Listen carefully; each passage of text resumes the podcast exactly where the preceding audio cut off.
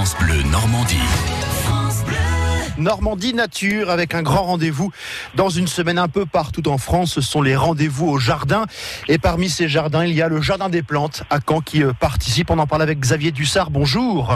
Bonjour. Vous êtes le responsable des équipes d'animation pour la direction des espaces verts euh, de la ville de Caen. Alors il y a deux rendez-vous samedi soir prochain, le 8, et puis le lendemain, dimanche après-midi. D'abord, le Jardin de- des Plantes de Caen, c'est une institution.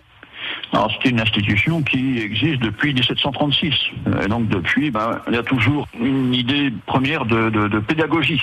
On utilise toutes sortes d'outils pour sensibiliser le public à la biodiversité et à notre environnement euh, direct. Biodiversité et un thème le week-end prochain, les animaux du jardin. Ça n'est pas contradictoire, jardin et animaux. Ah non, complètement. On a vraiment toute une, une faune euh, présente chez nous et qui va tendre à, à se développer de plus en plus parce qu'avec l'arrêt des pesticides dans les jardins, euh, dans un premier temps dans les jardins particuliers, euh, on va voir dans les années à venir un retour de certains organismes qu'on va déjà pouvoir euh, observer peut-être au Jardin des Plantes puisqu'on est en nous-mêmes en zéro phyto depuis 2009 et donc on voit comme ça quelques euh, quelques animaux qui se réapproprient les lieux. Euh, on aura certainement l'occasion de les rencontrer samedi soir notamment. On pense notamment aux coccinelles, parce que tous les ans, vous distribuez des larves de coccinelles. Alors les coccinelles, effectivement, puisqu'on en distribue d'une part, euh, mais en même temps, voilà, comme on, si on arrête de mettre toutes sortes de produits sur les pucerons, on va avoir toute une base de chaîne, euh, de chaîne alimentaire, du moins de, de circuit qui va se, re- se- se renouveler. Puis on va avoir aussi euh, les crapauds, par exemple. On va avoir euh, peut-être des vers luisants qui vont revenir. Enfin voilà, il y a vraiment tout un panel assez important. Je pense aussi aux hérissons. Il y en a parfois au des Plantes à Caen. Ah, complètement, oui. On voit des traces, euh, euh, des crottes notamment. Euh, oui, oui, il y, en, il y en a toujours au moins deux ou trois qui sont, qui sont dans le secteur. Bien préciser comment se passent les choses. Samedi soir prochain, 20h, c'est sur réservation? Alors, samedi soir, c'est gratuit, mais sur réservation, puisqu'on va être euh, enfermé dans le parc du jardin.